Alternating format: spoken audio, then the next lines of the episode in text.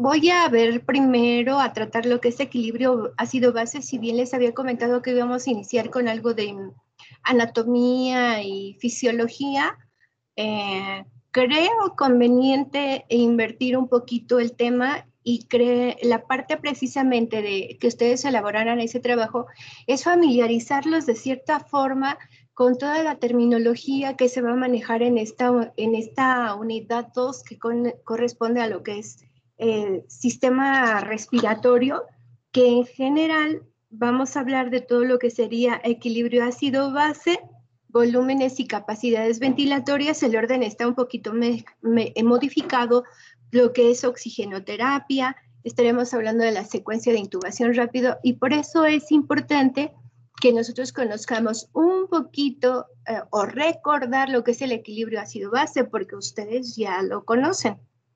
No lo conocemos en profundidad y tampoco vamos a salir expertos en esto, en hacer la lectura inmediata de una em, gasometría, puesto que tendremos que ir poco a poco para ir familiarizándonos con los términos, con las cifras que se tienen que manejar en cada uno de ellos. Entonces, inicio por lo que es equilibrio ácido-base y posteriormente estaremos hablando o parte de la anatomía, resúmenes, volúmenes y capacidades para que nos quede un poquito, bueno, yo espero que les quede muy claro, ¿verdad? Eso mm, depende de cómo se los explique y ustedes de cómo lo puedan comprender, pero haremos un poco más claro la parte que ustedes ya trabajaron. Es muy difícil si nunca habíamos tenido contacto con esta parte de la terminología, con, la con los tipos de ventilación, ¿verdad? Con las curvas de la ventilación, las capacidades, si nos quedan claras, entenderemos muchos de los volúmenes que se solicitan en el ventilador y demás. Entonces, vamos a iniciar eh, el día de hoy con esto. Recuérdenme, por favor, si ya les di su fecha de examen, antes de que se me olvide. ¿Y verdad? Yo les había dicho cuándo es su examen. Había mencionado que iba a ser el 24.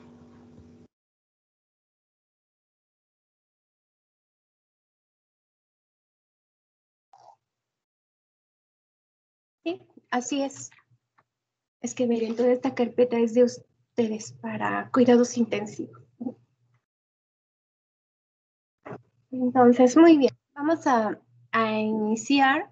Voy a hacer muchas preguntas, ya saben, ¿verdad? Y vamos a hablar un poquito qué es el equilibrio ácido-base. ¿Se acuerdan que cuando ustedes o cuando nosotros fuimos a la preparatoria, o al menos a mí me tocó, que nos daban en la preparatoria, creo que era bioquímica, ¿no? Y entonces en ese punto ya nos empezaron a hablar de lo que era una sustancia ácida y una sustancia alcalina o una sustancia base. Entonces aquí solamente nos queda definir que dentro de nuestro organismo, obviamente, ¿verdad? Siempre se están liberando iones hidrógeno y esos iones hidrógeno son lo que nosotros vamos a identificar siempre con una H y un signo positivo. ¿Por qué? Porque pues es, es positivo este, este hidrógeno. Lo vamos a manejar como hidrógeno o hidrogeniones. Por eso es importante y decimos, es un protón y los protones tienen carga positiva. Por eso se expresa como HX. ¿Se acuerdan de los protones y cuáles son los otros? Los neutrones, ¿no? Y los electrones. Entonces, nos vamos a especificar más que nada en lo que es eh, el equilibrio ácido-base relacionado con el hidrogenión. Entonces, aquí dentro de nuestro cuerpo hay órganos que se van a encargar de regular este equilibrio, valga la redundancia, para que nosotros podamos tener un equilibrio entre los ácidos y las bases, es decir, entre un incremento y un decremento de los iones hidrógeno para que estén a un mismo nivel. Esto, eh, hay órganos que van a funcionar como sería el pulmón, el riñón, la hemoglobina, y vamos a ver por qué. Pero también estos, este mantenimiento del equilibrio ácido-base va a depender mucho en nosotros que estamos sanos, ¿verdad?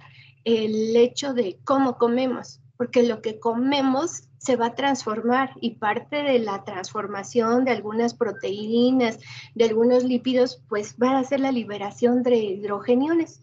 Y eso es lo que nos ayuda a mantenernos. Por eso es que respiramos adecuadamente, inspiramos, expiramos y em, exhalamos una fracción de oxígeno y exhalamos una fracción de eh, dióxido de carbono.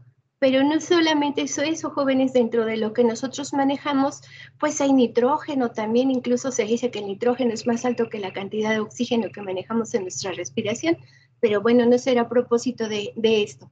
Entonces, desde el punto de vista fisiológico, como dice la diapositiva, ¿verdad? Un ácido es una sustancia que cede un ion hidrógeno. Por ejemplo, ustedes se acuerdan de sus formulitas de H2O, ¿verdad? ¿Qué quería decir el H2O? ¿O cómo se interpreta? H2O ya sé que es igual a agua, pero ¿cómo se interpreta? ¿Por qué un H2 y una O solita? Guadalupe o Nancy.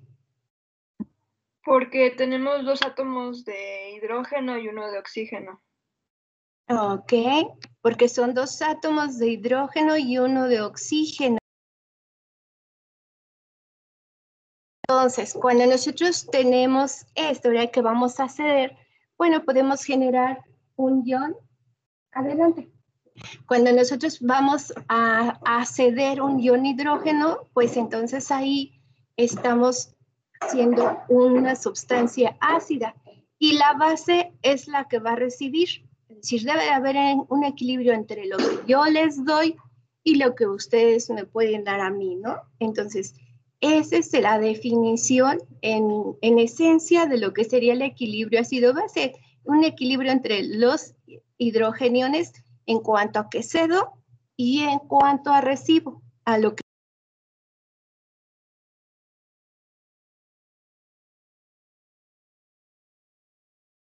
Apago mi micrófono.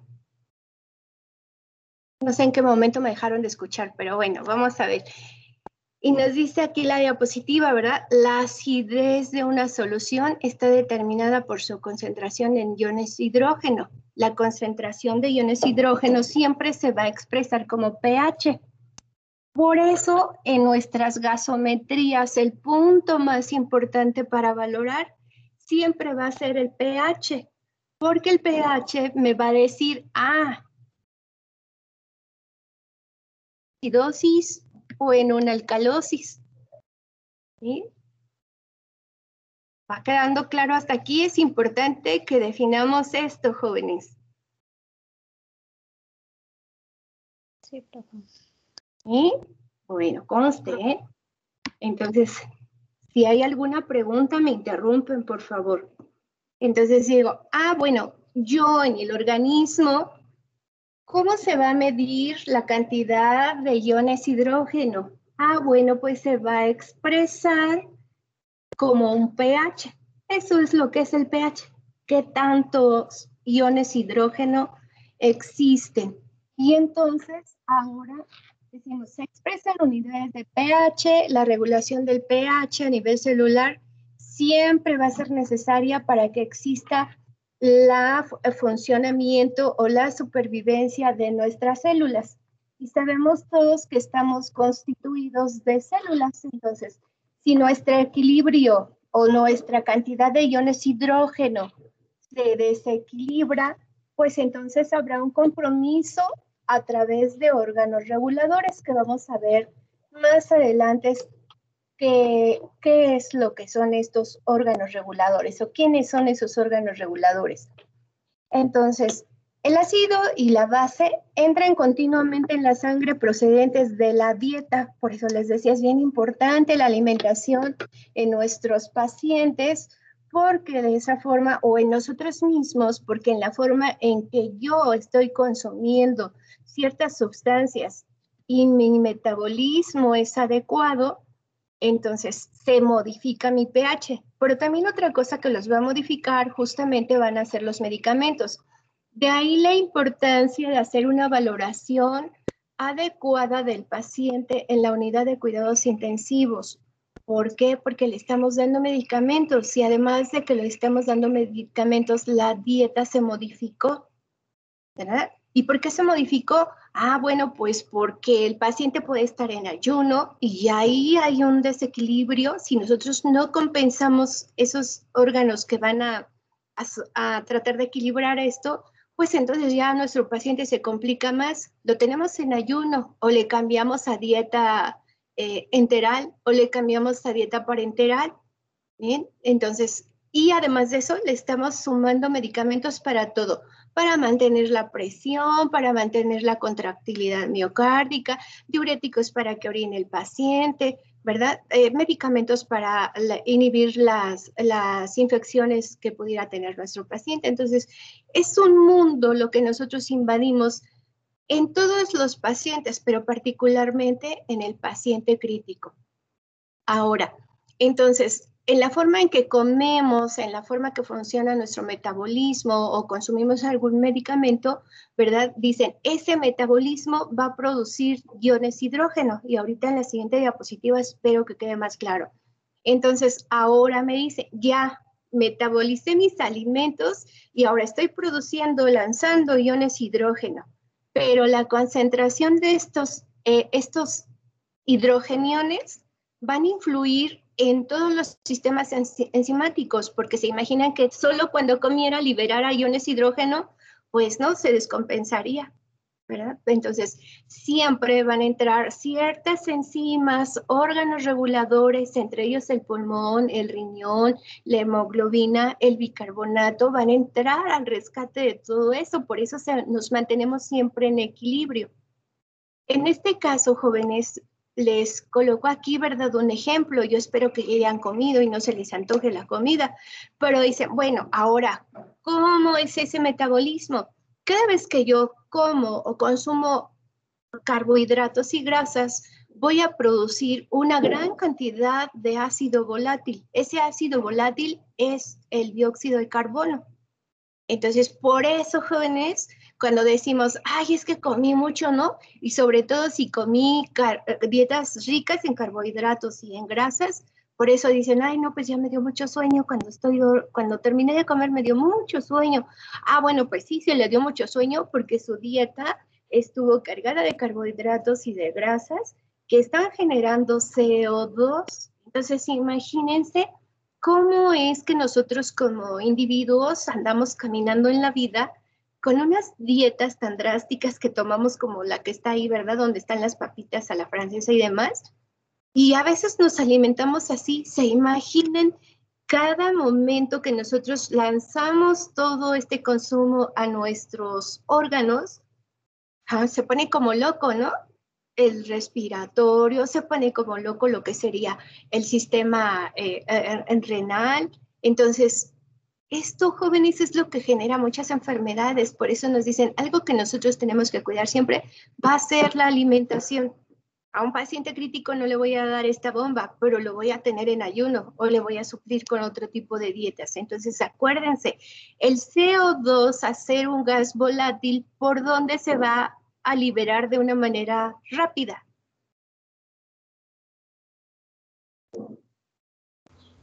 Los pulmones por los pulmones, ¿sí? Por los pulmones. Entonces, eso también nos hace incluso a veces tener un tipo o un olor característico en la respiración. Ahí está la diapositiva, ¿verdad? Dice ahí, en los pulmones. Entonces, por el otro lado, también las proteínas. Dice, ah, bueno, pues hay que comer una dieta rica en proteínas. No, jóvenes, tenemos que equilibrar todo si rompemos este equilibrio en nuestra dieta, por eso tenemos tantas enfermedades. Entonces, al metabolizarse lo que son las proteínas, van a producir ácidos no volátiles.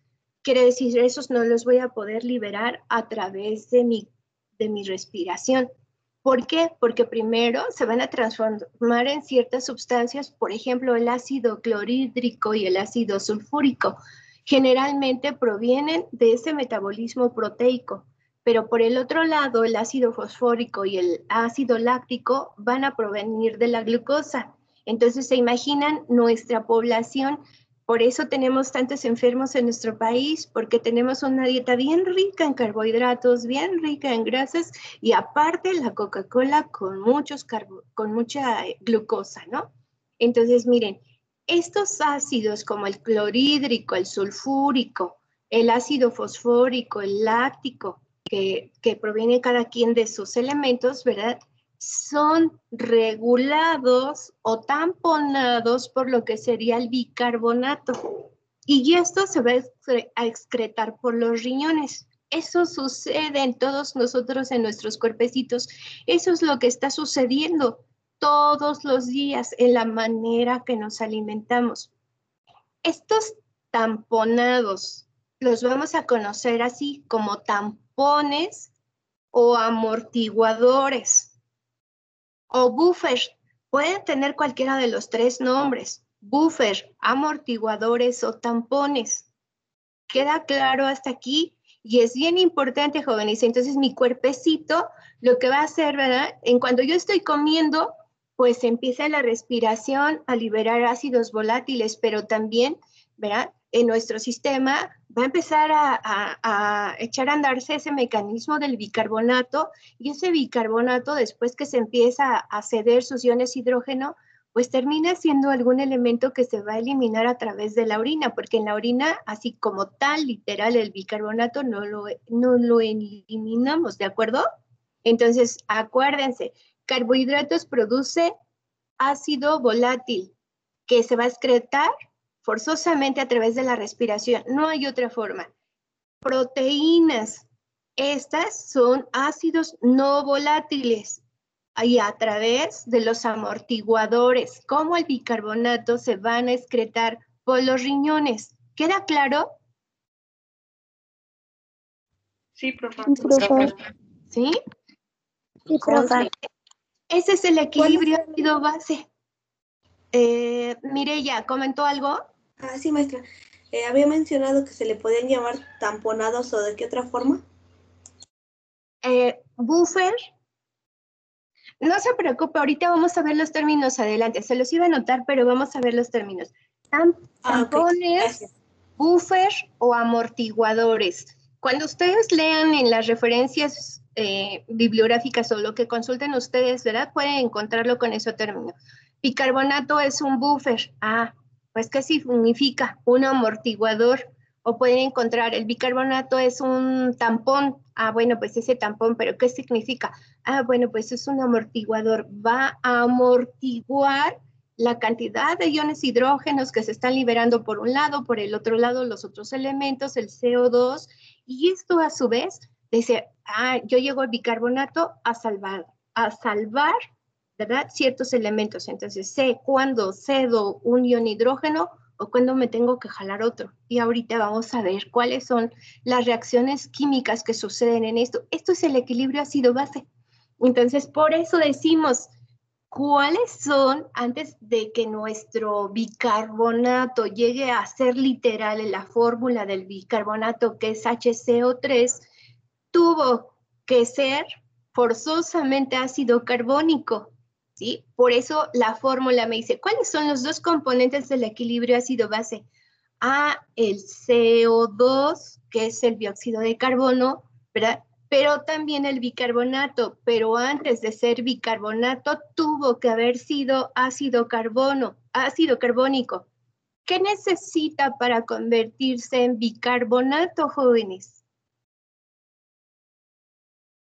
Si les digo que la fórmula del bicarbonato es HCO3, ¿qué tuvo que, hacer el ácido carbónico? Perder un ion de hidrógeno. Adquirir. Ceder un ion hidrógeno, ¿verdad? Entonces, el ácido carbono cede un ion hidrógeno y entonces se vuelve bicarbonato. ¿Vamos hasta ahí? Sí, profe. Sí, profe. Entonces, es así, jóvenes, cómo se produce lo que es el equilibrio ácido-base. Miren, a tanto que es tan complicado y entonces decimos, bueno, no me voy a adelantar, porque ya les iba a decir cuáles son algunos puntos de la gasometría. Bueno, y aquí me dice, ¿verdad? Una importante propiedad de la sangre es el grado de acidez y alcalinidad. Sí, tenemos alcalinidad y acidez. Y también tenemos una acidez respiratoria, tenemos una acidez a nivel de, la, eh, de los líquidos intestinales, una acidez y una alcalinidad en la orina. Todos nuestros fluidos son alcalinos y ácidos, ¿no? Entonces, por eso me dice, pero una de las importantes propiedades de la sangre es que tiene un grado de acidez y una de alcalinidad. Por eso, para valorar el equilibrio ácido-base, necesito una muestra arterial, necesito la sangre, porque eso es lo que está nutriendo a los demás órganos. Entonces, esa acidez corporal se va a incrementar cuando las sustancias ácidas se elevan o disminuyen. Es decir, entonces, si se elevan, pues entonces voy a hablar de otros términos que ahorita vamos a ver. El equilibrio corporal entre la acidez y la alcalinidad se denomina ácido-base. Así es que, ¿qué es el equilibrio ácido-base? No es otra cosa más que el equilibrio entre la acidez y la alcalinidad que existe en el cuerpo humano y que se va a valorar a través de una muestra de gasometría arterial. ¿La podemos obtener de una muestra venosa? Sí, más adelante vamos a ver cuáles son las diferencias, pero lo más importante es tomarlo de la arteria, porque eso me va a estar hablando cuál es el impacto de ese pulmón en el equilibrio ácido-base o cuál es el impacto del riñón y por eso tenemos que valorar varios parámetros en una gasometría. Por lo tanto, si este equilibrio se rompe, se van a afectar muchos órganos. Pulmón, ¿verdad? Si se rompe, puede ser que entonces el paciente empiece a hiperventilar para tratar de compensar ese desequilibrio o que nuestro riñón empiece a tirar demasiada orina o a producir, perdón, demasiada orina para que, pues, para tratar de mantener la acidez o la alcalinidad de nuestro cuerpecito. Por eso, para que esto suceda, se necesitan tres mecanismos que van a regular este equilibrio ácido-base y que constantemente están trabajando en nosotros y más en el paciente crítico. Entonces, ¿cuáles son esos mecanismos? Lo que les comentaba, ¿verdad? Los tres niveles principales de mecanismos que van a actuar para equilibrar eso, aunque sea alguna pequeña fracción que se modifique, los vamos a dividir en niveles. Y tenemos entonces amortiguadores de primero, segundo y tercer nivel. Estos amortiguadores, ¿verdad? Y hasta están paréntesis ahí, tampones o buffer. Pensé que lo había escrito aquí, pero ahorita se los escribo aquí en el pizarrón, ¿verdad? O buffers, así los vamos a encontrar.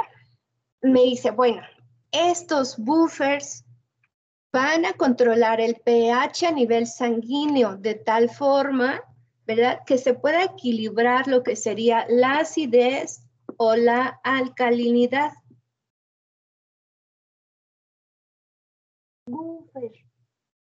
No recuerdo si es con una F o con dos S, la verdad. Por eso le agregué una F, pero parece que sí es con doble, C, con doble F.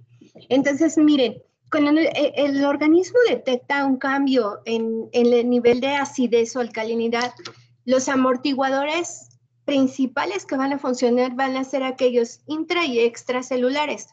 Acuérdense que lo tenemos en todo nuestro cuerpo. Entonces, algo que se va a modificar va a ser el bicarbonato extracelular. Se puede modificar incluso la hemoglobina a nivel intracelular. Prácticamente el plasma es uno de los elementos y recuerden que el plasma, la, hemoglobina, pues circula por todo nuestro cuerpo. Entonces también las proteínas a nivel intracelular, recuerden que en, el centro de nuestras células, ¿verdad? Tenemos ahí el citoplasma y el citoplasma está constituido de proteínas, entonces por eso dice, ah, bueno, y entonces ¿en qué momento lo va a hacer? Esta activación es en segundo, jóvenes, es decir, si yo hago esa comida pesada, pesada, pero empiezo a caminar, ¿no? Y eso, detecta un cambio en el equilibrio de los hidrogeniones y entonces va a empezar a trabajar las células para tratar de, compensar ese desequilibrio, la hemoglobina, el bicarbonato y todo esto sucede a nivel intra y extracelular. Por eso es que no lo vemos y no lo podemos medir. Pero cuando nuestro desequilibrio rebasa más tiempo, ah, bueno, pues entonces vamos a tener alteraciones a nivel pulmonar. ¿Por qué? Porque si ese desequilibrio me está causando que haya una inestabilidad en cómo se produce el CO2 que se mide como presión de dióxido de carbono, PCO2, que es lo que ustedes leyeron por ahí un término, ¿verdad? Va a ser una regulación rápida. Entonces, la regulación pulmonar va a estar ahí, ¿verdad? Constante, constante movimiento entre lo que es la presión del CO2. Y esto va a ser rápido. Entonces, por lo tanto, si nuestro pulmón, ah, si nuestro sistema está inundado de dióxido de carbono, ¿qué es lo que voy a hacer yo, pulmón? Ah, bueno, pues no, no, yo no funciono bien con un PCO2 alto. ¿Qué voy a hacer? ¿No? Voy a cambiar mi patrón respiratorio y puede ser que hiperventile o puede ser que modifique ese patrón respiratorio que ustedes tengan y a lo mejor hago un patrón tipo Kussmaul o un tipo chain stock, va a depender también mucho de la patología de base. Y esto dice, la activación, una vez que en segundos no se pudo regular, entonces puede ser el pulmón en minutos va a actuar, decir, a ver, ustedes células no pudieron controlar, voy yo como pulmón al rescate. Pero después de un tiempo, jóvenes, en nuestro paciente en estado crítico, decimos, ya llegamos a un nivel 3, ¿Por qué? Porque el pulmón no pudo regular ese desequilibrio, seguimos en acidosis, seguimos en alcalosis y entonces, por lo tanto, ¿quién entra al rescate? Va a ser el riñón y el riñón a través de la regulación del bicarbonato. Y va a ser una regulación lenta, no se crean que, ay, ahorita el, el, el CO2 estuvo activo y de inmediato va a entrar el, bicarbonato, no esto va a durar horas o pueden durar días incluso para que el paciente pueda llegar a esto. ¿Qué es lo que tengo que hacer entonces con un paciente en estado crítico? Tengo que estar valorando las gasometrías arteriales y tengo que valorar el pH, tengo que valorar la presión de dióxido de carbono y tengo que valorar el bicarbonato. Son ya tres elementos, ya los demás los vamos a ver después, pero ya sabemos por qué, ¿verdad? Porque están en ese momento, el paciente en estado crítico está tan inestable que le tenemos que ayudar a través de la aplicación de soluciones, a través de los medicamentos, de la monitorización de sus signos vitales, con el apoyo del ventilador, a regular la cantidad de oxígeno que vamos a meter. Todo eso, jóvenes, sirve para mantener el equilibrio ácido-base en el paciente crítico. Por eso a los pacientes en estado crítico se les coloca una línea arterial que vamos a ver más adelante para estarle tome y tome gasometrías, incluso a veces hasta dos o tres veces por turno, porque tenemos que mantener este equilibrio. Si no lo mantenemos, todos los órganos también van a disfuncionar. ¿Queda claro hasta aquí? Sí, profe. Sí, profe. Sí, mis. ¿Sí? Bueno, maestra. Veo que me contestan los mismos, no sé si los demás están poniéndonos atención. Ok. Ahora miren, por eso dicen, es importante que yo como personal de enfermería conozca las cifras de una gasometría. Estos son algunos parámetros que ustedes van a tomar y se les van a dar así como si fuera un ticket, ¿no? El gasómetro, ¿se acuerdan que les presenté como parte del equipo inmobiliario el gasómetro y que les decía, ah, aquí van a meter la muestra arterial y les va a sacar una tira así grande de papel como si fuera un ticket del supermercado y ahí van a aparecer todos estos valores. Puedo tomarle arterial o puedo tomarle venoso. Hay algunas indicaciones propias para el venoso, en ese no hay problema porque lo pueden extraer de cualquier vena. En el arterial, bueno, vamos a ver más adelante la técnica para, para funcionar esa arteria. Entonces, miren, hay una, un factor importante, ¿verdad? El pH, jóvenes, normal tiene que estar entre 7.35 y 7.45 aquí me voy a, detener un poquito porque es importante aclararles lo siguiente. Entonces, recuerden que nosotros tenemos, dijimos, ¿verdad? El equilibrio ácido-base depende de los hidrogeniones. ¿Qué es esto? ¿verdad? Y ahora me dice, a mayor número de hidrogeniones, el pH va a estar disminuido. Y después, a menor número de hidrogeniones, el pH va a estar aumentado. Y entonces cuando el pH está disminuido, lo vamos a denominar acidosis. Ahí no puedo, acidosis. Y cuando está aumentado, le vamos a denominar alcalosis. Entonces, decimos, hay una premisa que dice así. El pH, el valor de pH es inversamente proporcional a la cantidad de hidrogeniones. Y dijimos, es inversamente proporcional, porque si este sube, sube, sube, sube, ¿qué va a hacer el pH? Baja, baja, baja, baja, ¿verdad? Si los hidrogeniones bajan, bajan, bajan, bajan, el pH sube, sube, sube, sube. Por eso se menciona esa premisa. El pH siempre va a ser inversamente proporcional a la cantidad de hidrogeniones. ¿Sí queda claro? Entonces me dice, ah, bueno, pero entonces, ¿cuánto debe de ser el, el pH normal? 7.35 a 7.45 entre el arterial. Entonces, de 7.35 a 7.45, ¿sí se ve mi pitarrón? Sí, mi, sí se ve. Sí, sí, sí, gracias. De 7.35 a 7.45 es normal. Todo lo que sea por abajo va a ser, entonces quedamos que va a ser acidosis. Y si es para arriba, ¿verdad? Arriba de 745 va a ser una alcalosis. Y con que se sepan eso ya es suficiente. ¿De acuerdo? Entonces, cuando en la, en la práctica les dicen, a ver, este paciente está en alcalosis o acidosis, Ah, bueno, pues solamente voy a referirme al pH y le voy a decir, ay, ¿qué cree que está en acidosis? ¿No? Si no me lo sé lo demás, porque ahora le vamos a poder, no, le vamos a tener que poner nombre y apellido a esta acidosis y esta alcalosis. Pero hasta ahí vamos bien, ¿sí? Bueno, quiero pensar que así es. Entonces, observen, pH va a ser de 7.35 a 7.45. Hay gasómetros que solamente lo expresan como 7.3 o 7.4. No hay problema, hasta ahí estaríamos bien. Después, la presión de dióxido de carbono es de 40 milímetros de mercurio, la media, pero tenemos un rango de 35 a 45. Este es importante porque recuerden que el segundo nivel de amortiguadores o de buffers va a ser el pulmón y decíamos, a través de todo lo que es el consumo de grasas y demás y, de lípidos va a ser la liberación de CO2 y es un gas volátil. Entonces, el bicarbonato también me tiene que llamar la atención y vamos a ver más adelante por qué.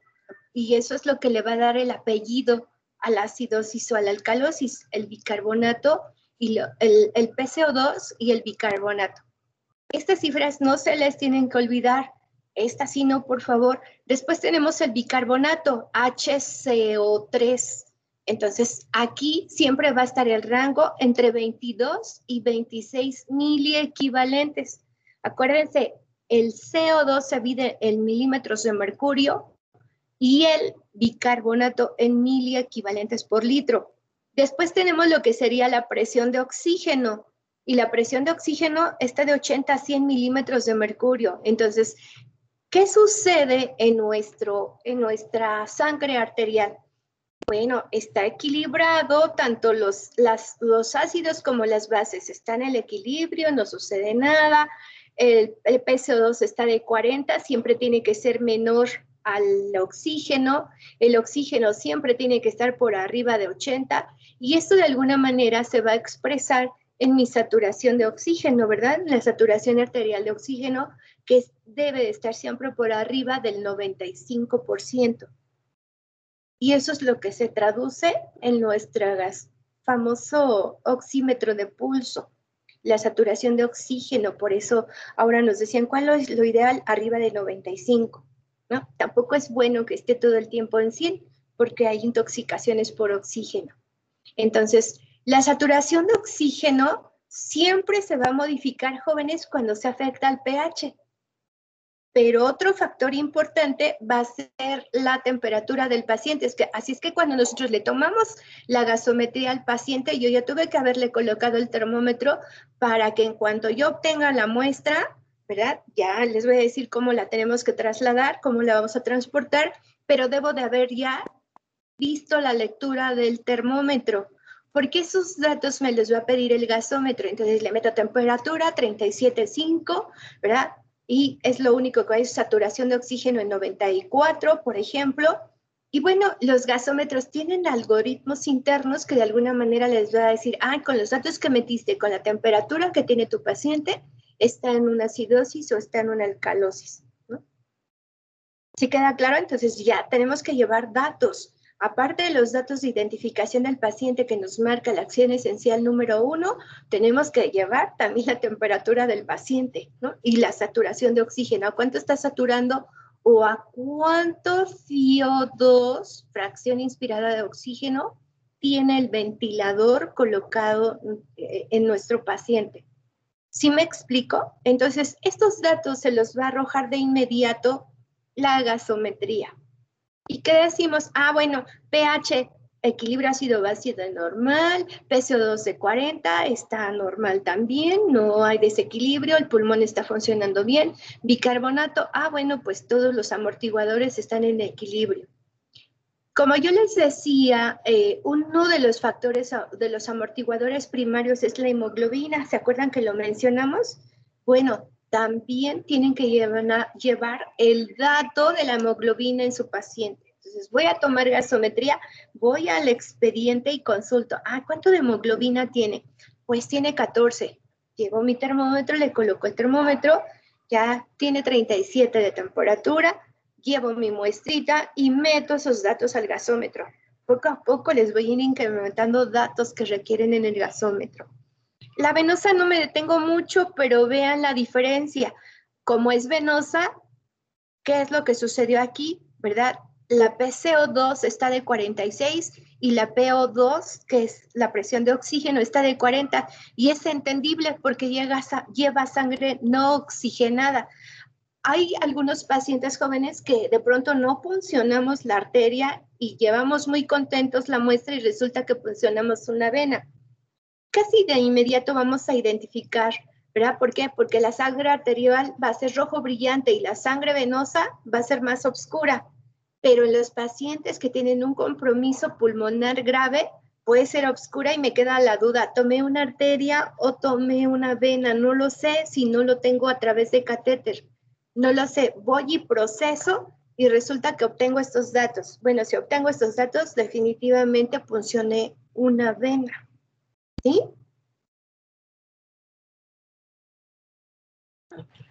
Miren, aquí hay otros datos que pueden agregarse a la gasometría. Ya vimos pH, ya vimos la presión de eh, dióxido de carbono, pero también hay un dióxido de carbono total. Estos son algoritmos que ya maneja el gasómetro. Y en este caso tenemos ahí también, ¿verdad? Lo que son los excesos de base haciendo que hay que más hidrogeniones, ¿verdad? Se están produciendo, el, el perdón, el, los hidrogeniones sí, se están, se están produciendo menos, el pH se está incrementando. Entonces, por eso tenemos que ver también la saturación de bases y el exceso de bases. Más adelante les voy a decir a qué se refiere esto tenemos la presión de oxígeno y la saturación de oxígeno. Abajito les coloqué lo que significa cada uno de ellos. Entonces, pH, ¿qué significa? Potencial de hidrógeno o potencial de hidrogeniones y ahí está la premisa que les coloco inversamente proporcional a la concentración de iones hidrógeno. Vamos hasta aquí, quiero pensar, ¿verdad? Ahí hay la diferencia entre las arterias y venas. Si alguien tiene dudas, levanten la mano, por favor.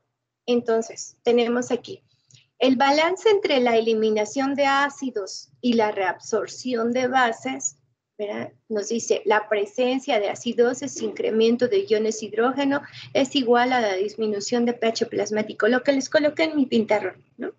Y entonces digo, bueno, si tengo eso, ¿qué va a suceder con el organismo? ¿Qué va a hacer? Pues va a eliminar iones hidrógeno y los va a eliminar a través de la orina. pero también va a reabsorber bicarbonato. Por eso el bicarbonato puede modificarse y puede ser tan alto. ¿Por qué? Porque va a tratar de equilibrarlo. Entonces, si tengo una acidosis y el bicarbonato lo encuentro muy alto, muy bajo, ya le estaremos dando un apellido propio y estaremos hablando de una acidosis metabólica. ¿verdad? Cuando hay un cambio en donde tengo problemas con el bicarbonato, ya decidí, ¿es, es acidosis o alcalosis? Porque ya analicé el pH.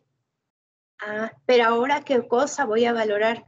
Voy a valorar también el bicarbonato. Si el bicarbonato se encuentra modificado, estoy hablando de una acidosis o alcalosis metabólica.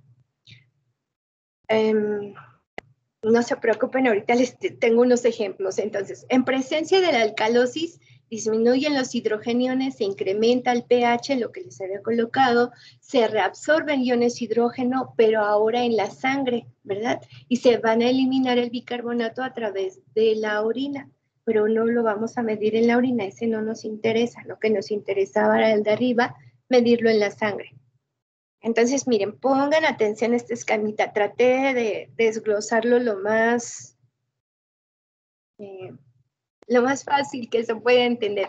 ¿Qué tengo ahí? Tengo bicarbonato, ¿no? Ok, ¿se acuerdan? HCO3. Bueno, todo el proceso creo que a ese bicarbonato no le di efecto, entonces omitan ese HCO3. Tengo el pH y tengo bicarbonato. Eh, mm, no es bicarbonato, ácido carbónico en lo que sería mi, no, si es bicarbonato, tengo bicarbonato y tengo CO2 en mi cuerpo, ¿verdad? Entonces, el pH mantiene el equilibrio entre ellos. ¿Qué es lo que pasa? Cuando yo tengo ese bicarbonato, que es el HCO3 acá en el rectángulo naranja, ¿verdad? Y a ese se le suma un hidrogenión, ¿qué se va a formar? Se va a formar el ácido carbónico. Entonces, acuérdense, que en algunas ocasiones voy a ceder y en otras voy a ganar. En el ejemplo que yo les estoy colocando aquí, ¿verdad? Digo, ahora yo, bicarbonato, una vez que ando circulando por ahí. Me voy a, a sumar otro ion hidrógeno y ya no voy a hacer bicarbonato, ahora voy a hacer ácido carbónico. ¿sí? Ese ácido carbónico en determinado momento se va a convertir en anhidrasa carbónica y al final de cuentas lo vamos a sacar a través de nuestra respiración, a través de diferentes, eh, de diferentes procesos complejos, ¿no? Pero ¿qué es lo que pasa, por ejemplo, ahora yo, ácido carbónico? ¿Qué es lo que voy a hacer? Voy a ceder un ion hidrógeno supongan que se va cualquier otro elemento, ¿no? Cedo ese ion hidrógeno, que se vaya a circular y a ver a qué molécula se va a pegar. Pero voy a ceder también lo que sería mi molécula de carbono. Y entonces ya me quedé yo solito como hidrógeno. Y el oxígeno, voy a ceder dos moléculas de oxígeno y ya me quedé yo solito. Como oxígeno. Y entonces ahora, ¿en qué me voy a convertir? a través de diferentes procesos que no vamos a ver aquí, ¿verdad? Ahora ese, ese ácido carbónico se va a convertir en agua. ¿Sí me explico hasta aquí? Observen cómo el bicarbonato al sumarse un ion hidrógeno se convierte en ácido carbónico. Pero cuando cede un ion hidrógeno, cede su ion bicarbonato y cede dos eh, moléculas de oxígeno, se convierte en H2O que es la fórmula del agua. Esto es lo que va a generar a nivel pulmonar humedad, que por eso en el ventilador se coloca ahí la cascada la que se coloca agüita, que vamos a identificar más adelante, y lo vamos a hacer porque debe de haber, ¿verdad? Ese gas que entra húmedo para proporcionar la humedad adecuada. Entonces, ¿se acuerdan que les dije, el ácido carbónico ah, liberó por ahí su ion eh, de carbono y sus dos moléculas de oxígeno. Al liberar esos dos y al unirse jóvenes, se van a convertir en el CO2, es decir, en el dióxido de carbono. Si vamos hasta ahí, parece muy, muy redundante, pero bueno, creo que está fácil de entenderlo así, ¿sí? Gabriela, Profe, dígame. Eh, no Ah, sé yo, quién me está hablando. yo, Alejandra, Alejandra, ok, Alejandra, dígame. este, dijo que el agua que salía del, del ácido carbónico se unía con qué para formar CO2? Ah, no, no se tiene que unir con nadie, a ver. Creo que aquí me voy a detener. Tiene que quedar claro, jóvenes, porque si no, no vamos a, a entender esa parte. O los estoy confundiendo mucho.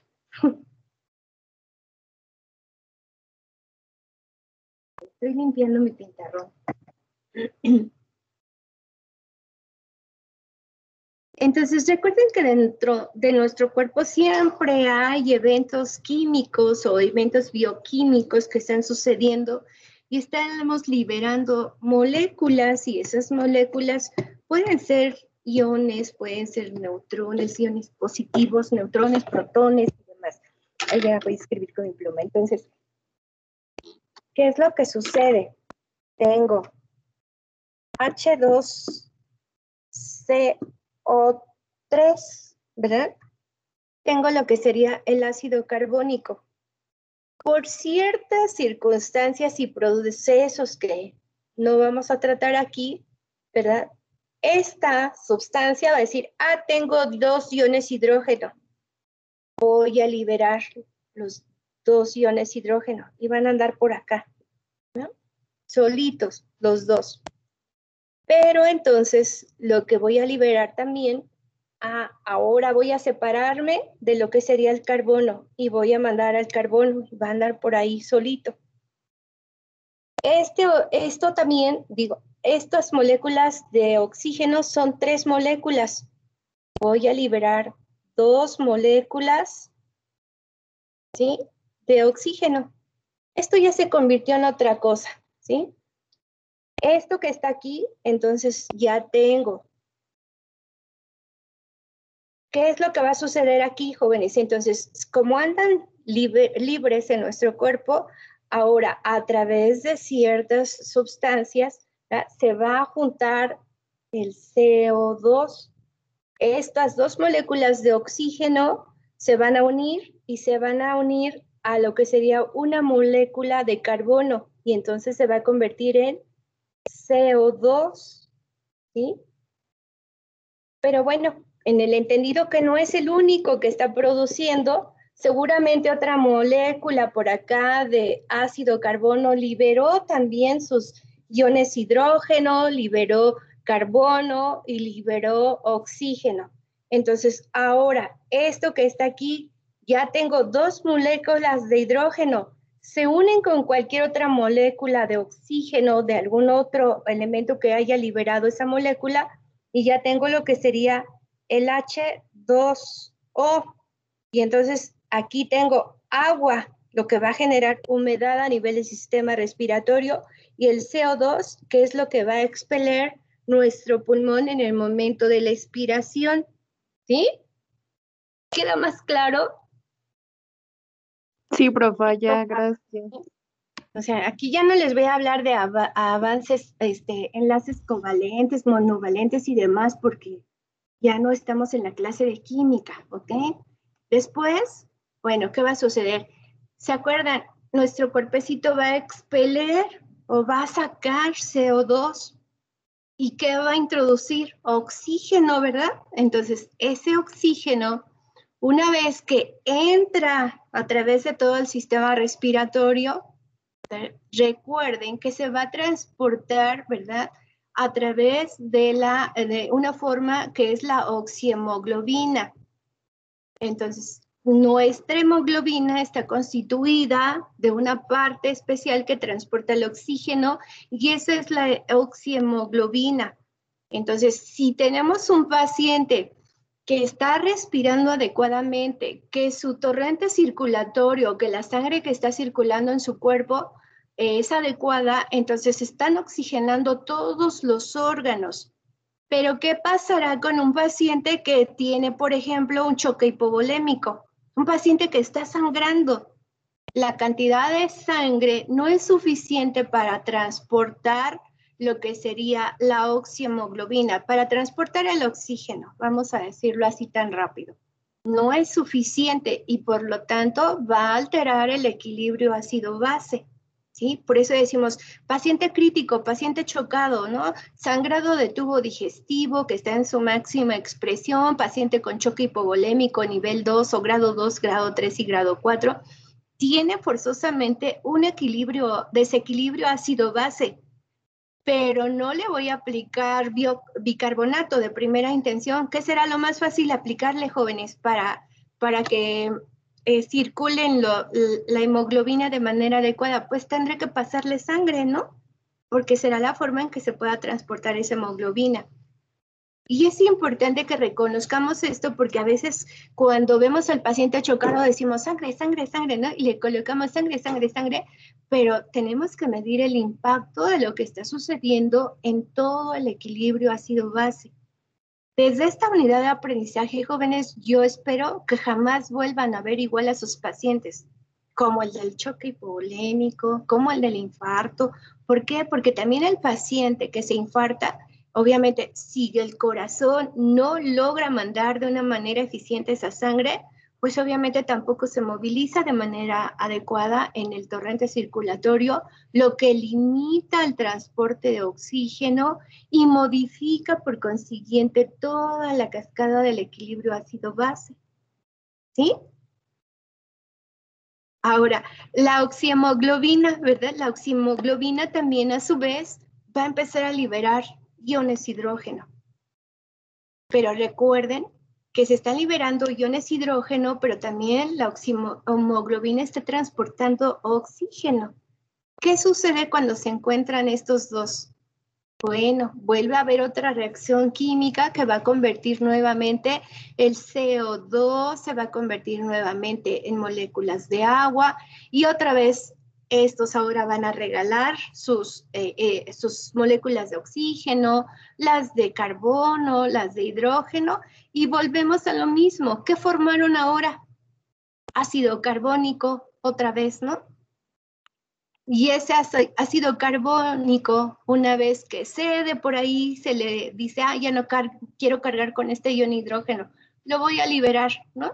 Y entonces se convierte en HCO3 es decir, en bicarbonato, y se vuelve a repetir el ciclo y el ciclo y el ciclo está sucediendo en cada momento, en este justo momento que les estoy diciendo, se está presentando todo este ciclo en su cuerpo.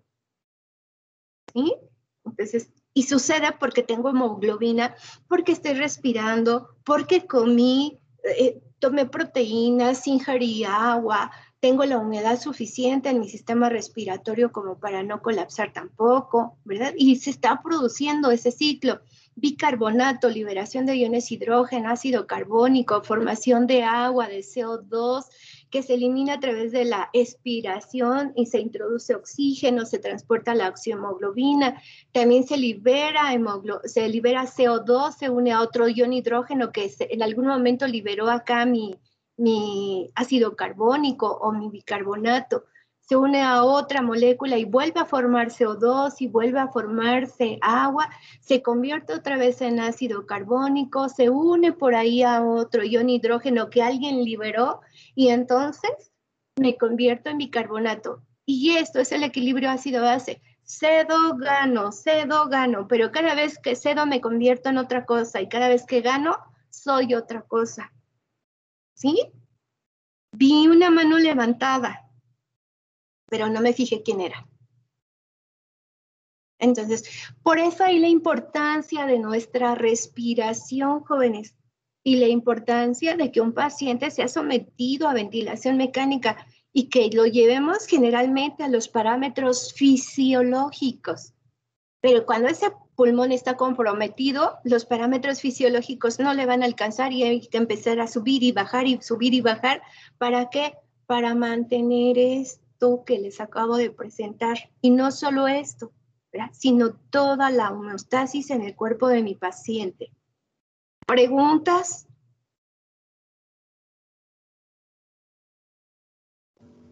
¿no? No, profe. No, profa. Ah, No, maestra. Muy bien. Entonces, ahora miren, pensaron que ya habíamos terminado ahí. Ah, pues no. Bueno, ¿por qué? Porque también en nuestro cerebro, recuerden que también todo, todo se está inundando a través de la sangre, se está inundando de iones hidrógeno, de CO2 y demás. Bueno, recuerden aquí, jóvenes, algo importante. En la medida que yo no llevo una respiración adecuada, pues el equilibrio ácido-base se modificó y va a haber una liberación de iones hidrógeno, ¿verdad? Pero esa liberación de iones hidrógeno, cuando no se compensa a través de los amortiguadores que acabamos de comentar, ¿verdad? Hay alguien que va a sufrir ese daño y ese alguien es nuestro centro respiratorio regulador. ¿Por qué? Porque va a decir, ay, hay muchos hidrogeniones, ¿no? ¿Qué voy a hacer? No solamente es el pulmón porque inhaló y exhaló y todo el proceso que les acabo de comentar, sino que aquí el centro regulador, nuestro bulbo raquídeo, va a decir, hay, hay muchos hidrogeniones. ¿No? ¿Por qué hay muchos hidrogeniones? No reconozco por qué hay tantos hidrogeniones y entonces, ¿qué voy a hacer? Voy a empezar a modificar mi frecuencia respiratoria. Entonces, aquí decimos, nuestro bulbo raquídeo, que es el centro cardiorrespiratorio, es muy sensible a los cambios de hidrogeniones y a los cambios de CO2. Por eso el paciente que empieza con alteración del ciclo respiratorio, también su escala de Glasgow se va a ver modificada y se va a ver modificada ¿por qué? Porque está teniendo cambios ante la agresión con tantos hidrogeniones. Entonces, por eso, cada vez que sube el CO2, este bulbo raquídeo va a empezar, ¿verdad? Aquí algo está pasando y entonces como yo detecto que hay muchos y no debe de haber muchos, te voy a decir, a ver, pulmón, ponte a trabajar. ¿Por qué? Porque tienes que liberarme de estos iones hidrógenos. Y entonces empiezo, ¿no? Y empieza la hiperventilación. Y puede ser solo un ritmo de hiperventilación o puedo llegar a una Kussmaul o una chain stop que ustedes ya conocen bien, ¿sí? Entonces, no para ahí, por eso decimos al paciente a la persona, independientemente si es paciente o no.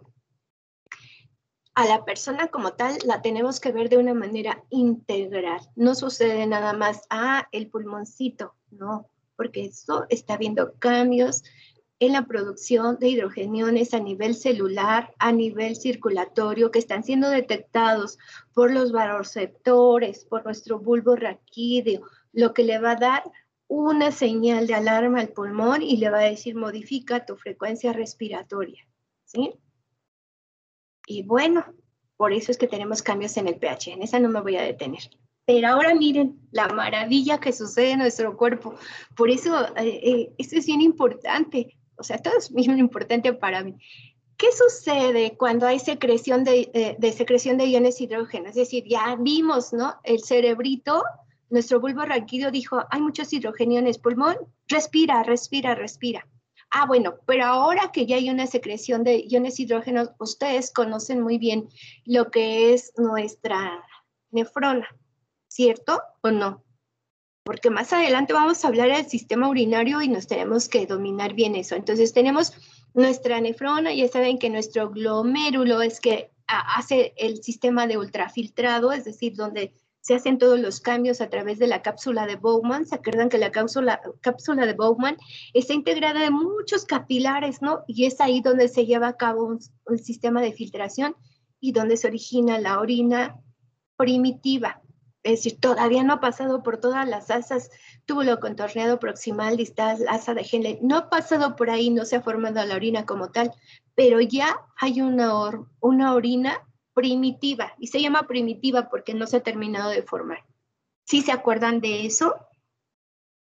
Si no se acuerdan es importante que me digan, porque entonces tendré que profundizar más en el área de renal cuando llegamos al sistema renal.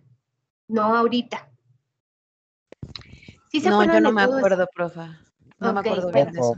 No. yo tampoco, Muy bien, entonces lo vamos a ver más adelante.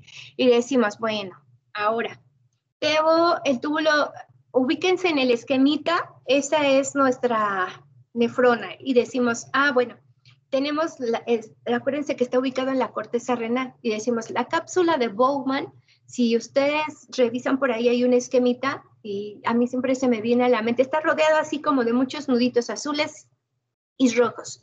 ¿Por qué? Porque son las arteriolas y las vénulas, ¿no? Y a través de eso se, se va, pasa la sangre, libera las sustancias de desecho, libera agua y demás. Entonces, y ya ahí es donde se formó la orina primitiva. Ya después pasa por todo lo demás para ir soltando, ganando iones, este, hidrógeno, eh, ganando sodio, perdiendo sodio, liberando agua y demás, hasta que se forma la orina y sale a través del túbulo colector.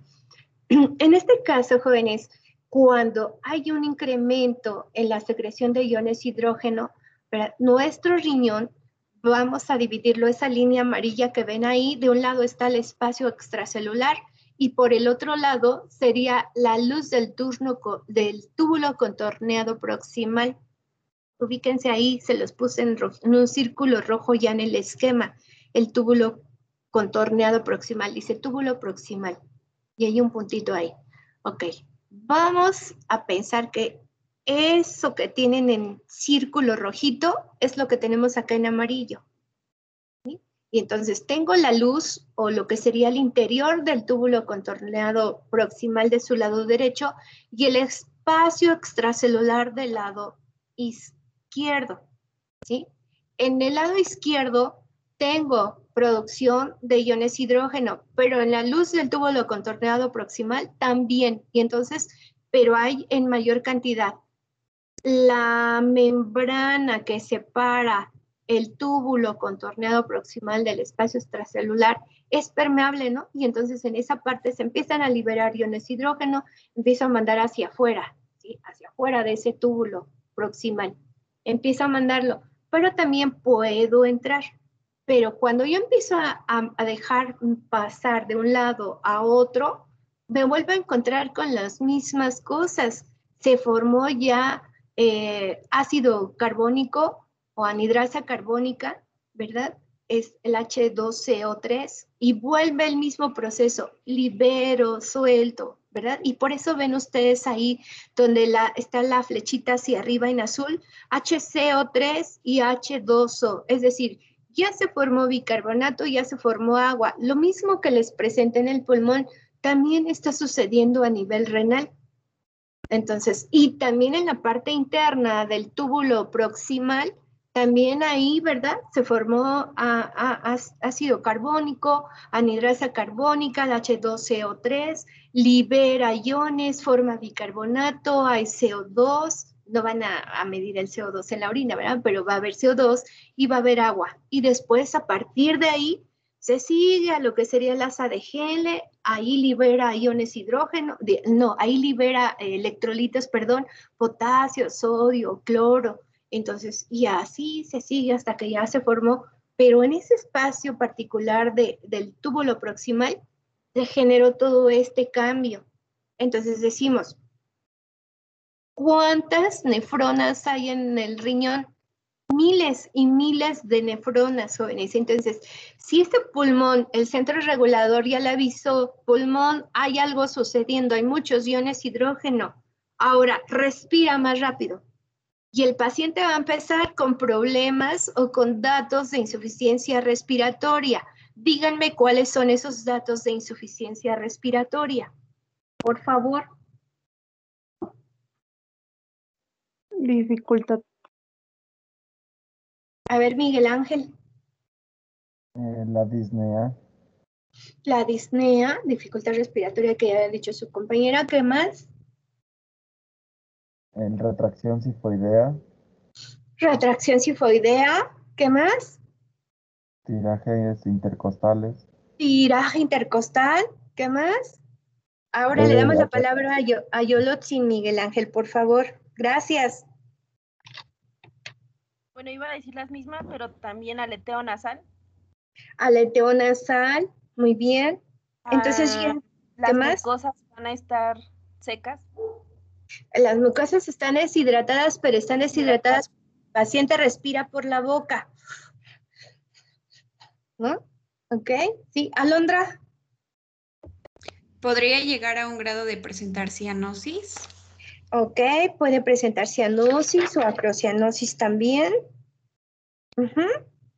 Ariana. Este, silbidos al respirar, profa. Sibilancias, pueden, encontramos, podemos encontrar sibilancias, ¿verdad? Sobre todo si tiene una comorbilidad como sería el asma o una crisis, sí, una crisis asmática, ¿no? Entonces, ya se cansó. ¿Por qué? Porque el paciente está con toda esa disociación por la insuficiencia respiratoria, entonces se cansó. Puede estar así días. Por eso decimos, este sistema se activa en minutos y puede durar hasta que entra la compensación a nivel renal, que decíamos puede durar incluso semanas, ¿no? Y entonces están disfuncionando y disfuncionando tanto el, el sistema pulmonar como el sistema renal. Por eso los componentes de análisis en una gasometría va a ser el pH, el CO2, que me está hablando de cómo está funcionando mi pulmón, CO2 y PO2, y después también tengo que valorar el bicarbonato porque me va a decir si también ya hay una intervención del riñón para poder compensar ese desequilibrio ácido-base. ¿De acuerdo? Sí, profa. Sí, profa.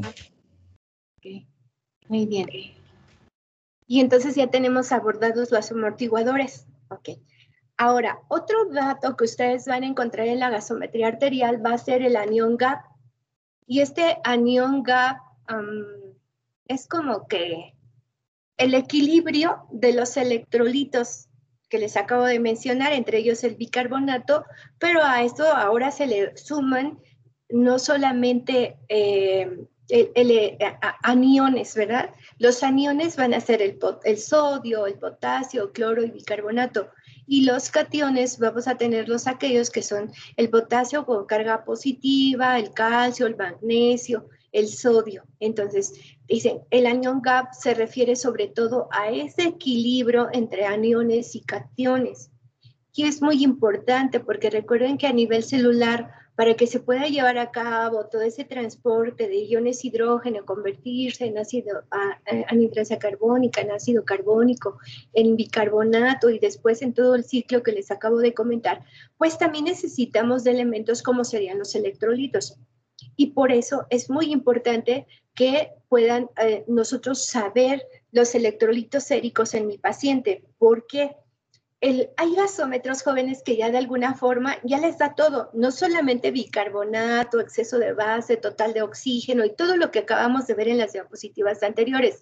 Hay algunos que ya les da también la cantidad de electrolitos y esos son geniales. Pero si no les dan a ustedes cantidad de electrolitos, tienen que recurrir al expediente para que vean los electrolitos séricos del día de mi de mi paciente.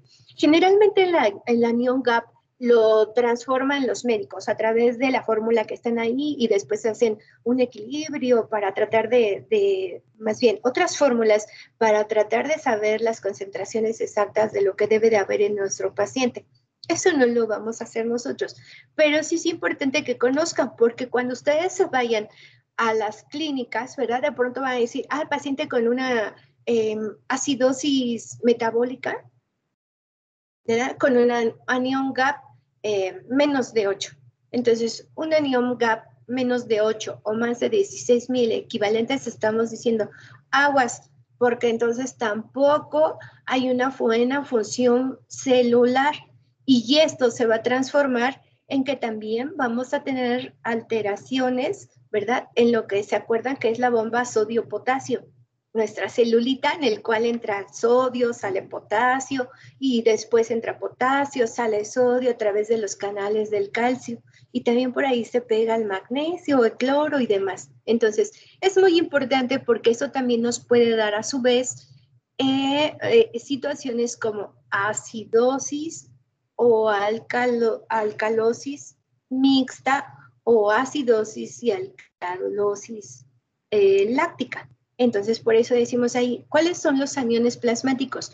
Bicarbonato, las proteínas, cloro, sulfatos, fosfatos y ácidos orgánicos como el lactato. Entonces, esto me puede dar una visión de lo que sería mi acidosis láctica. Más adelante vamos a hablar de acidosis láctica.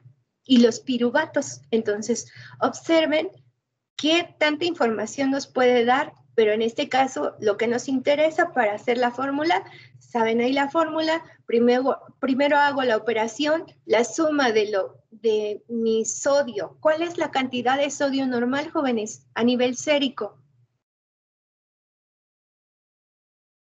Alguien que me diga. Generalmente es de 140 a 145. Van a encontrar referencias que les manejan un poquito más, un poquito menos. Recuerden que es de acuerdo a la referencia. Los datos que yo les doy aquí pueden ser más menos 3 o más menos 5, dependiendo de la referencia que ustedes consulten. Entonces, el sodio, 135 a 145. Potasio, de 3.5 a, 5. Hay algunos que le marcan hasta 5.5, pero ya no, hasta 5 nada más. El cloro, sinceramente, no me acuerdo. Y el bicarbonato, lo tenemos, ¿verdad? Allá habíamos dicho el bicarbonato, ¿de cuánto? De 22 a 25 mil equivalentes. Entonces, hago la sumatoria del sodio con el potasio y la sumatoria del cloro y el bicarbonato. Y después hago la resta. Y eso me va a expresar la cantidad de anión Entonces, anion gap solamente el equilibrio entre aniones y cationes. Y aquí es muy importante conocer la cantidad de electrolitos séricos.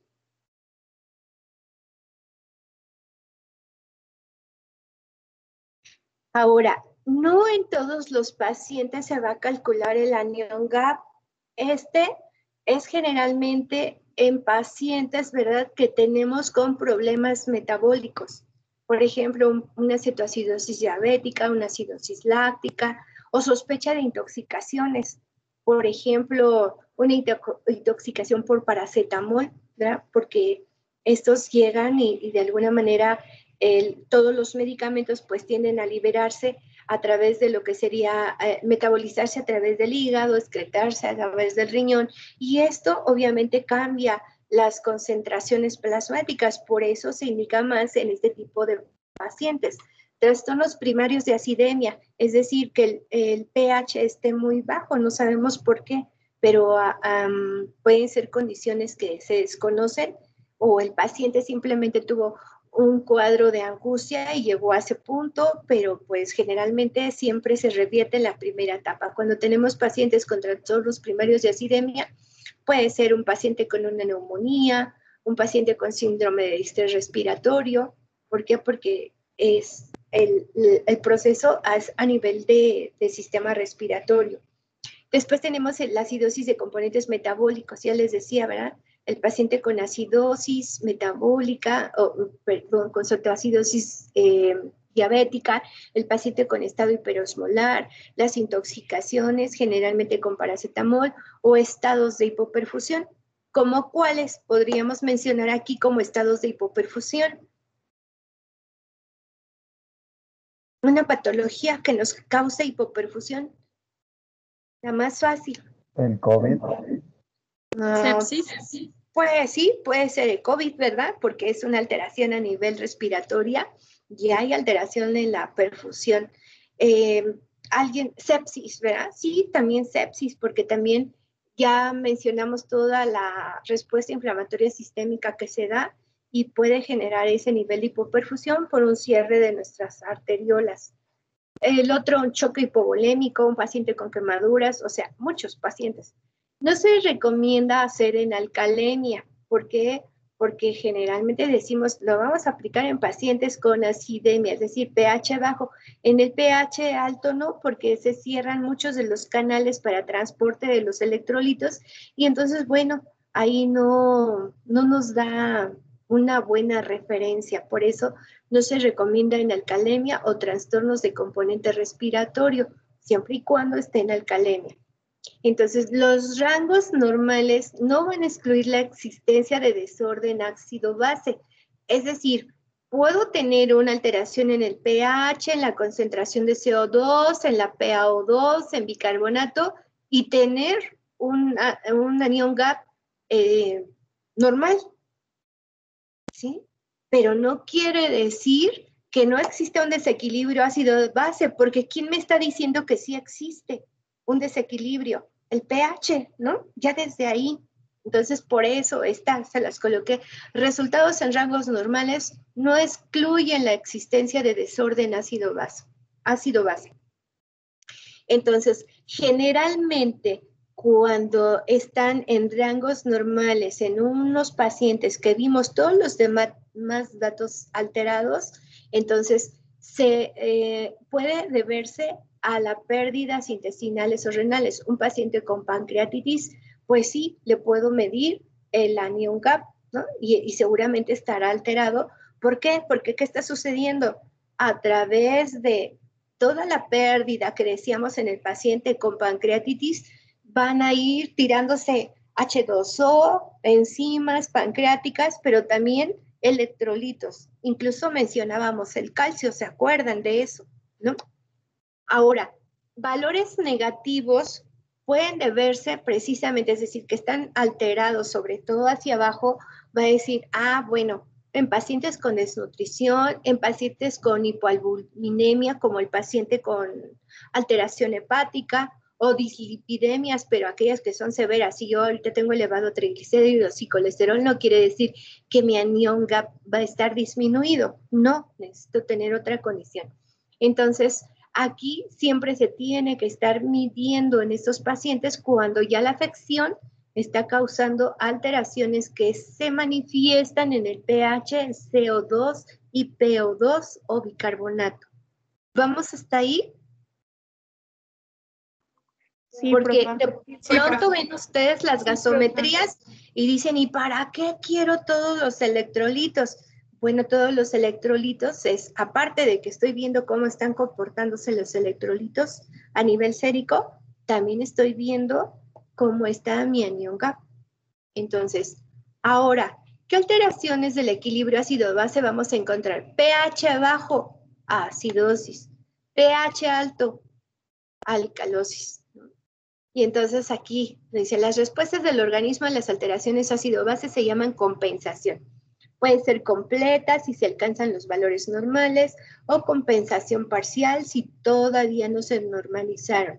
Es decir, una vez que yo empiezo a tratar, ¿verdad? A la causa que está originando ese desequilibrio, entonces puedo ver que puede estar compensada o puede estar descompensada. Y ese ya es otro apellido, porque puedo decir, ah, es una acidosis metabólica compensada o una acidosis metabólica descompensada o una acidosis mixta compensada o descompensada.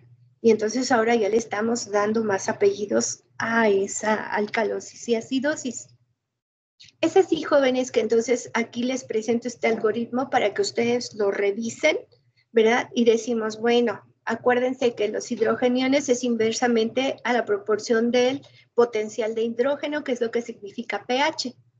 Si yo tengo elevado los hidrogeniones, el pH va a estar disminuido. Si yo tengo un pH por debajo de 7.35, se va a denominar alcalo, acidosis, perdón.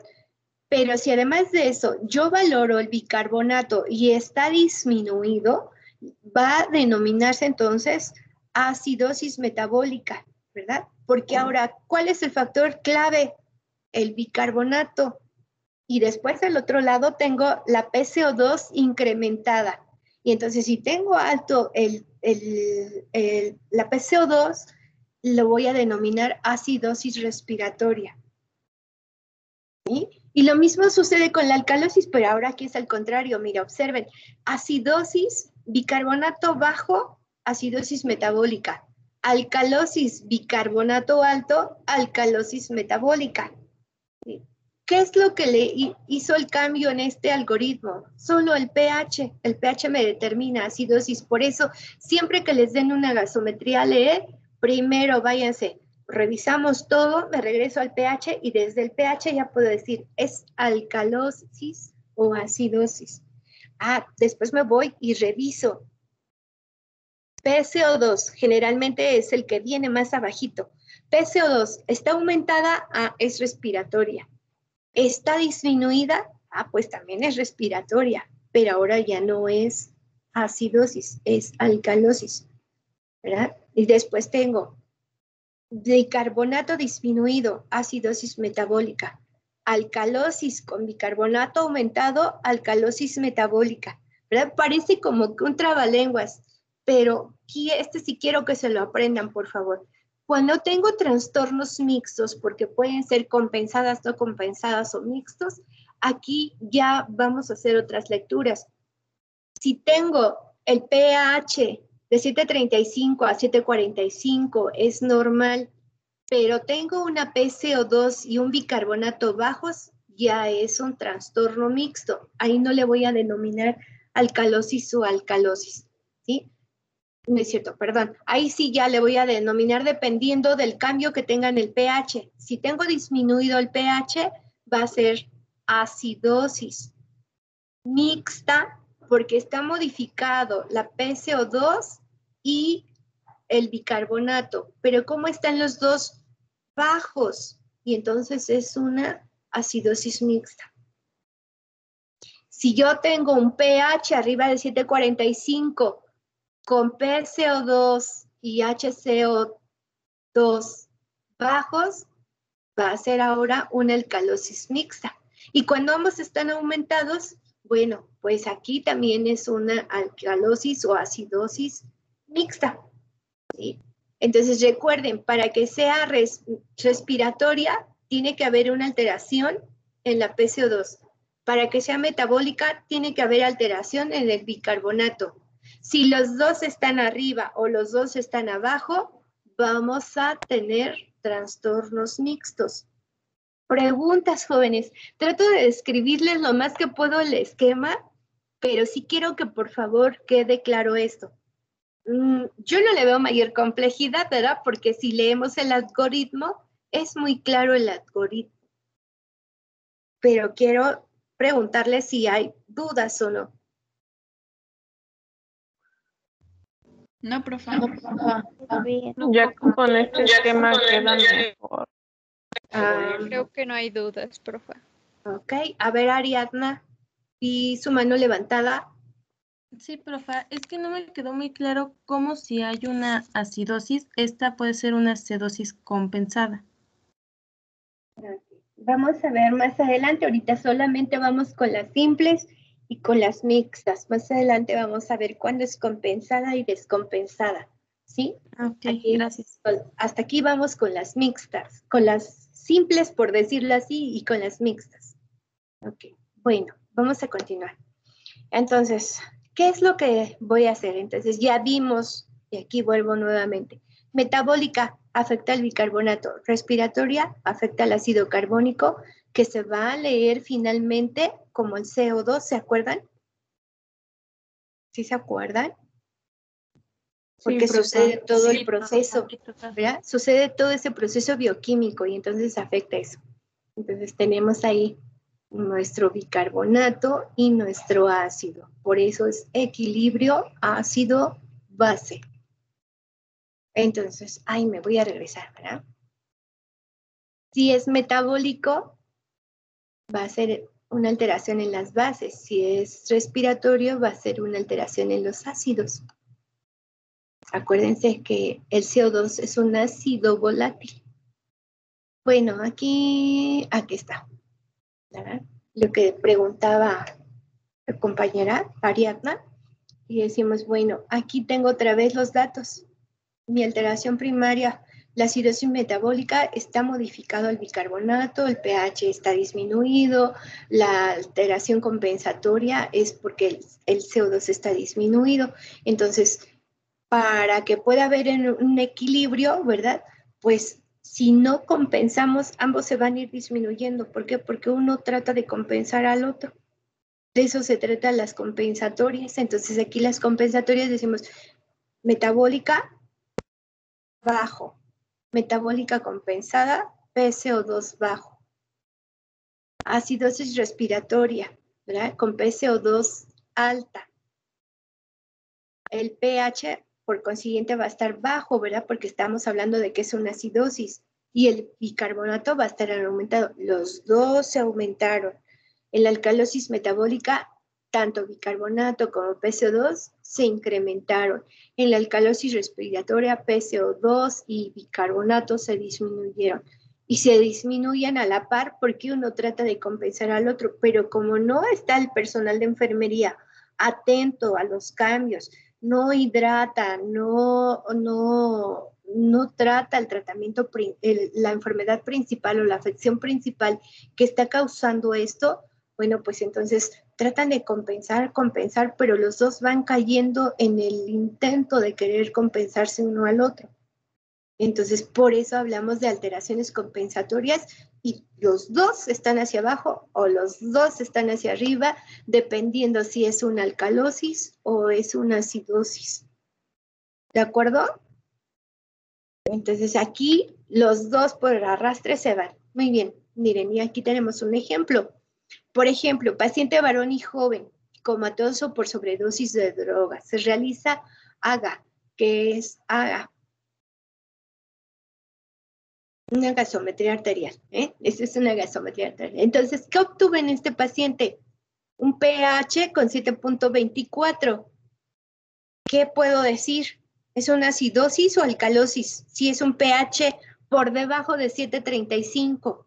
Acidosis. Acidosis. 7.24. Ahora una PSO2 que está aumentada. Eh, ¿Quién, está alterado? La PCO2 y entonces es una acidosis respiratoria. respiratoria. ¿Verdad? Y el bicarbonato, bueno, pues aquí está pues más o menos como que en rangos normales, tendiendo ya a subirse, si se, si se acuerdan, ¿cuál es el rango normal del bicarbonato? 22 a 26. 23, 25. ok, a ver. 22 a ¿De 22 a qué?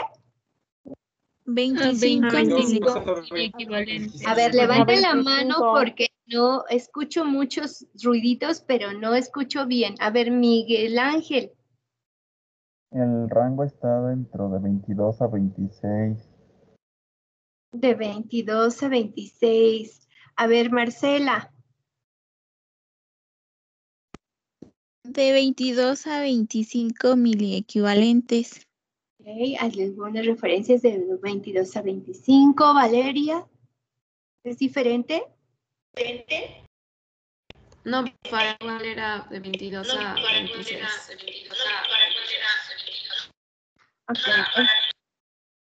Gracias. Ok, entonces estamos ante una acidosis respiratoria de primera intención porque ya vi que la PCO2 está alta, está por arriba de los límites normales. Pero me bajo al bicarbonato y el bicarbonato ya está eh, de límite superior y entonces ahora no solo es respiratoria, ahora ya voy a decir es una acidosis metabólica. De primera intención analicé PSO2 y con eso me quedé con la idea, ah, respiratoria. Ahora valoro el bicarbonato, está dentro de rangos normales, no, pues no, ya se está excediendo. Bueno, pues entonces aquí voy a ver que es una acidosis metabólica. De primera intención, por eso le circuláis respiratoria. Pero el bicarbonato se está modificando y entonces estoy hablando de metabólica. Entonces, ¿qué necesito para que se compensen? Bueno, que el bicarbonato ahora empiece a subir, subir, subir, subir, subir. Pero como tengo alto el, el PCO2, de primera intención esa será mi lectura. Pero si yo me voy a más a profundidad, dice, ah, bueno, pero ahora el CO2 está aumentado y si ese bicarbonato sigue aumentando, los dos subieron. Entonces, si a los dos subí, a los, a los dos parámetros estar arriba, ¿verdad? ¿Quién está compensando? Está compensando el bicarbonato. Y entonces ya tengo una acidosis respiratoria compensada. ¿Por qué? Porque el diagnóstico me está diciendo que es un paciente comatoso con sobredosis de drogas y tiene alteración del patrón respiratorio. Recuerden, jóvenes, yo no puedo interpretar así de fácil una gasometría si no conozco el contexto de mi paciente. ¿Cuál es su enfermedad? ¿Cuáles son las manifestaciones clínicas? ¿De acuerdo? Entonces sí me va a servir, pero no puedo hacer un diagnóstico así literal si no tengo todo el contexto de mi paciente. Por eso aquí en esta diapositiva, ¿verdad? Aquí el profesor Jan decía, Ah, bueno, ¿cuál es la alteración primaria? La PCO2. ¿Por qué? Porque el paciente con sobredosis, si ustedes han visto un paciente con sobredosis de drogas, tiene una respiración muy profunda, casi casi una respiración de avión, ¿no? O puede estar en un estado de agitación y va a estar con una taquipnea importante. Entonces, debo de conocer el contexto de mi paciente, pero de primera intención, ¿cuál fue lo que yo vi que estaba mal? Ah, pues el pulmón. Entonces, la alteración primaria era el CO2. ¿Quién está compensando? El bicarbonato. Está empezando a subir. ¿Sí me explico? Sí, profe. Profa. Sí, profa. ¿Escucho a alguien? No. Ah, ok. Am, Alejandra, dígame. Entonces siempre, ya sea que, que sea acidosis o alcalosis, siempre se va a compensar con el bicarbonato. Siempre se va a compensar cuando la condición del paciente lo permita, porque hay pacientes que nunca van a compensar. Quiere decir, usted va a ver el bicarbonato intacto en rangos normales y entonces no compensa. ¿Pero de qué depende? Perdón, ¿eh? ¿De qué depende? De la patología de fondo. ¿De acuerdo? Sí, profe. Eh, Alejandra.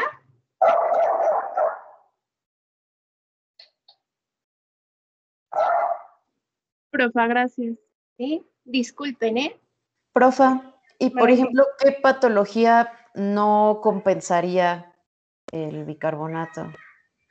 Ah, no podemos hablar de cuál no puede ser porque recuerden que tenemos que analizar el contexto de nuestro paciente. Yo podría decirle, ah, pues pudiera ser que no compensa un paciente con gastroenteritis. Ah, pero si ese paciente con gastroenteritis, necesito saber qué tipo de gastroenteritis tiene ese paciente. ¿Es una infecciosa? ¿Es una viral? eh, ¿Tiene evacuaciones líquidas? ¿O tiene hilo paralítico? Necesito estar checando cuál es el contexto de mi paciente. Hablar de patología que pudiera no compensar es muy difícil.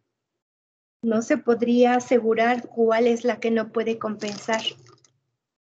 Y sobre todo recuerden, jóvenes, aquí es bien importante los antecedentes de mi paciente, porque si ese paciente no se alimentaba, tiene sobrepeso y demás, bueno, pues puede ser que su organismo no compense. O si es un paciente que tiene insuficiencia renal, puede ser que tampoco compense, porque acuérdense cuál es el ciclo, ¿verdad? Para que entre el amortiguador renal, cuál es el ciclo. Y obviamente mis túbulos contorneados proximales deben de estar muy bien, es decir, mi nefrona debe de estar funcional. Entonces, pudiese ser el paciente con insuficiencia renal.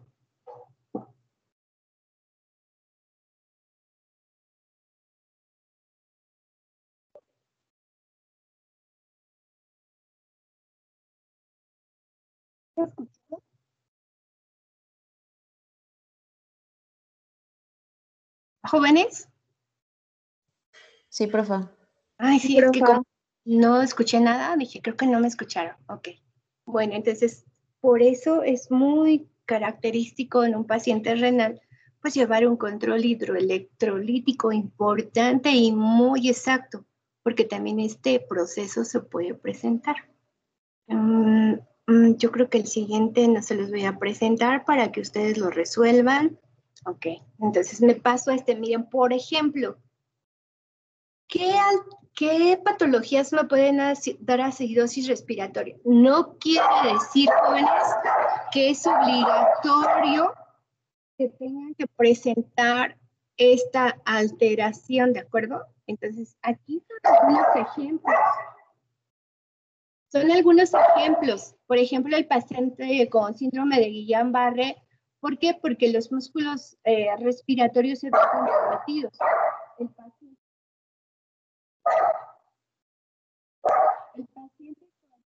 el ¿verdad? También de sedantes. Entonces, el, el sistema respiratorio se, se encuentra limitado. El paciente con obstrucción de la vía aérea también, paciente con broncoespasmos, el paciente con una tromboembolia pulmonar masiva, eso es lo que significa TEP, enfermedades vasculares como una TEP masiva, tromboembolia pulmonar y también la vamos a ver en esta unidad. El paciente con neumotórax, edema pulmonar, EPOC, poliomielitis, si fue escoliosis severa, tiene este tipo de alteraciones. ¿Alguna duda? No, profe. Bueno, entonces, estas, y a un ladito les coloque, ¿verdad? Acidosis respiratoria, incremento de los iones hidrógeno, disminución del pH, aumento de la PCO2, si ya tengo alteración del bicarbonato, ¿verdad? Se está incrementando el bicarbonato y exceso de bases altos. Ahora, en la acidosis metabólica. En la metabólica, recuerden, ¿verdad? Aquí en nuestro eh, iones hidrógeno se incrementan, pero el pH baja y nuestros elementos tienden a bajar y pudiese llamarla una acidosis metabólica compensada porque todos están hacia abajo. ¿Cuáles pueden ser? Miren, las enfermedades que comprometen los túbulos contorneados proximales. Por eso el paciente con insuficiencia renal o con acidosis tubular renal, que es una patología muy específica, pero lo dejamos en insuficiencia renal aguda.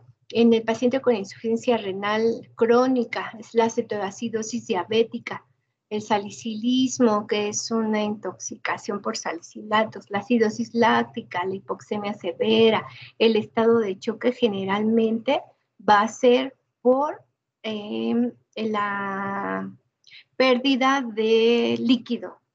Em, eh, Nancy.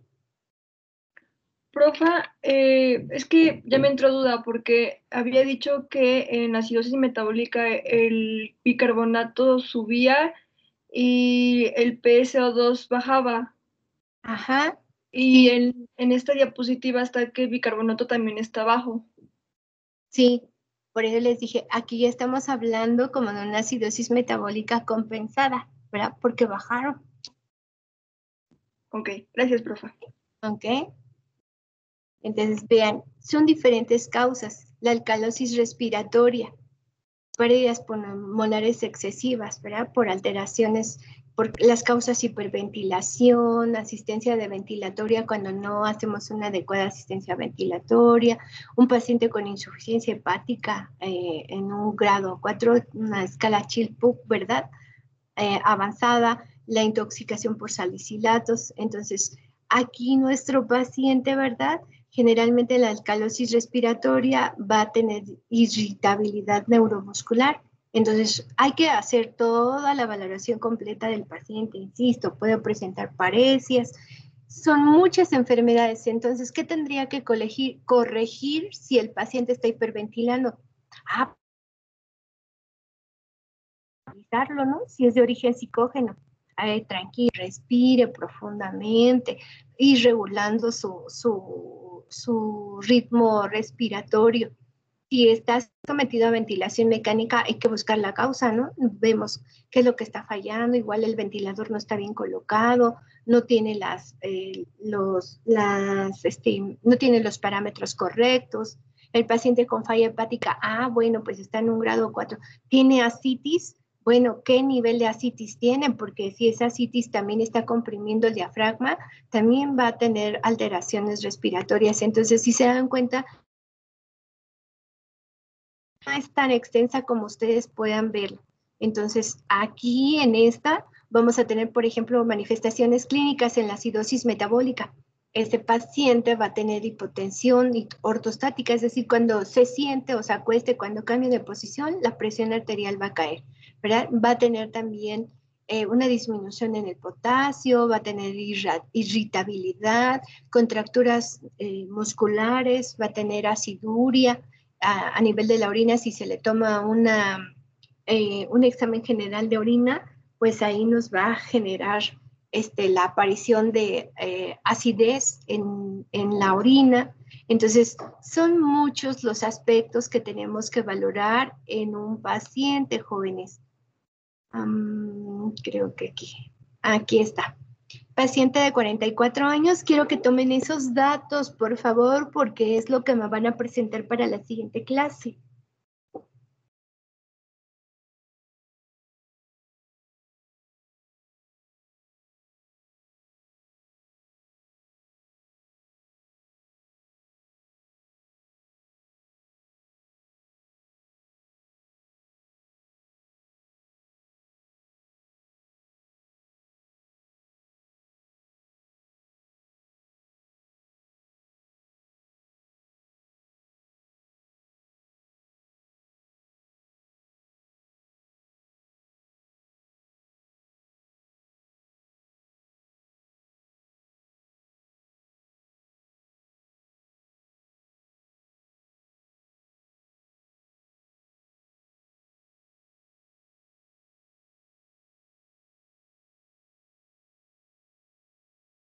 Estoy hablando y tengo mi micrófono apagado. Paciente de 44 años de edad que acude a urgencias por cuadro diarreico de dos días de evolución, siete episodios al día, examen físico, con eh, se evidencian los datos de deshidratación y los electrolitos 134, el potasio de 2.9, el cloro de 108, bicarbonato de 16, con un boom de 31 y creatinina de 1.5.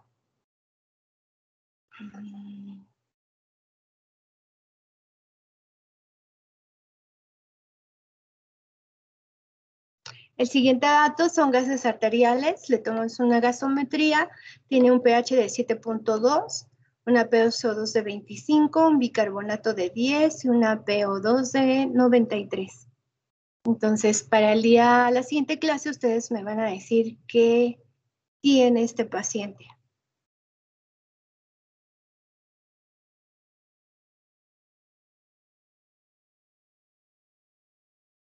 ¿Listo? Sí, profe. entonces, vamos a ver ahora. Diagnóstico de alteraciones del equilibrio ácido-base. ¿Qué voy a revisar? pH. Es bajo, acidosis. Alto, alcalosis. Observar las causas del problema. Recuerden, jóvenes, tenemos que conocer cuál es el origen del ingreso de nuestro paciente o cuál es las manifestaciones clínicas que tiene mi paciente. Si es un cambio en el APCO2, es respiratorio. Si es un cambio en el, en el bicarbonato, el problema es metabólico. ¿Qué es lo que vamos a hacer? Ah, bueno, pues vamos a solicitar una gasometría arterial en cuanto tengamos las sospechas. Una vez que tenemos la gasometría arterial, se procede a tener el tratamiento. Por ejemplo, una paciente con gastroenteritis, bueno, pues puedo empezar a hidratarlo, ¿verdad? En la medida que yo empiece a hidratar a ese paciente porque estaría en un estado de hipoperfusión por la deshidratación, pues ¿qué tengo que hacer? Hidratarlo. Si yo lo hidrato correctamente, entonces todo el proceso que habíamos comentado, ¿verdad? Del proceso bioquímico tenderá a irse a la normalidad y se corrige el desequilibrio ácido-base. No necesito hacerle gran cosa pero lo voy a hidratar y si lo hidrato correctamente, pues ya saqué a mi paciente sin haber, tener sin haber presentado alteraciones del equilibrio ácido-base graves. Entonces, realizar el diagnóstico gasométrico de las cuatro alteraciones primarias del equilibrio ácido-base y analizar la relación entre la presión arterial de oxígeno, la saturación arterial de oxígeno, el pH para sospechar la acidosis eh, metabólica o por ah, ácidos no medibles por gasometría. Eh, podemos incluso determinar una acidosis láctica, medir el nivel de lactato en estados agudos graves de acidosis metabólica. Una vez que el paciente lo ubicamos con un cuadro de acidosis metabólica, hay que estar monitorizando lo que sería el lactato porque esto nos dirá, sobre todo en pacientes muy, muy graves, en un estado de falla multiorgánica, el lactato se va a empezar a modificar y entonces también ya tenemos algo más que valorar, ¿verdad? Voy a comparar los niveles de lactato para saber si estoy en una acidosis láctica, no solamente metabólica, sino láctica. Y en pacientes con trastornos del equilibrio ácido-base, realizar siempre un electrocardiograma en caso de arritmias, porque recuerden que hay una modificación del anión GAP y si tenemos alteraciones del anión GAP, seguramente nuestros electrolitos están alterados, entre ellos sería el potasio. Y si nosotros auscultamos a nuestro paciente, le tomamos el electro y vemos alteraciones del ritmo, seguramente el anión GAP también va a estar modificado porque la pérdida o ganancia de potasio nos va a dar este tipo de alteraciones. Entonces, es un análisis integral. No puedo hacer así gasometría ya con eso voy a ver, ¿no? Entonces, no, jóvenes, no es así. Um, ok, entonces, ¿qué tengo que determinar? pH, PCO2, bicarbonato, PO2. Entonces, de primera intención, eso sería lo más fácil para ustedes. ¿Qué es lo que tengo que hacer? Pues obviamente tomar una muestra a nivel arterial. Ay, no me dicen que ya me pasé en el tiempo, jóvenes. Hasta ahorita que estoy viendo la hora. Preguntas. Ya les dije que no desesperen porque no crean que a la primera vamos a saber exactamente qué tipo de alteraciones. ¿De acuerdo? Sí, profe. Sí, profe. Sí, profe. Sí. ¿Preguntas hasta aquí? No. No, profe. No, profe. Bueno, entonces para la siguiente clase vamos a ver, ¿me recuerdan por favor el resultado de lo que ustedes obtuvieron con los datos que les que pudieron obtener de la diapositiva? Y empezaríamos a ver cómo es que voy a obtener la muestra de gasometría arterial. Entonces, ahora que ya estamos viendo eh, algunas siglas, ¿verdad? Ah, o algunas fórmulas HCO3, PO2, PCO2, pH, hay que ir correlacionando jóvenes con sus mapas, eh, con sus infografías. Desde ahí vamos a partir y verán que esa correlación que existe, yo espero con eso aclarar muchas de las cosas que ustedes se quedaron con duda dentro del trabajo. Muy bien, si no hay preguntas, nos vemos el día de mañana. Pensé que la clase era hasta las 8, disculpen. No se preocupe. Sí. Ojalá que sí fueras a las 8, maestra. Gracias. Gracias, profesora. Adiós. Nos picamos, Adiós, creo que profe. todos. Gracias, maestra. Ok, Que esté muy bien, cuídense profesora. Igualmente.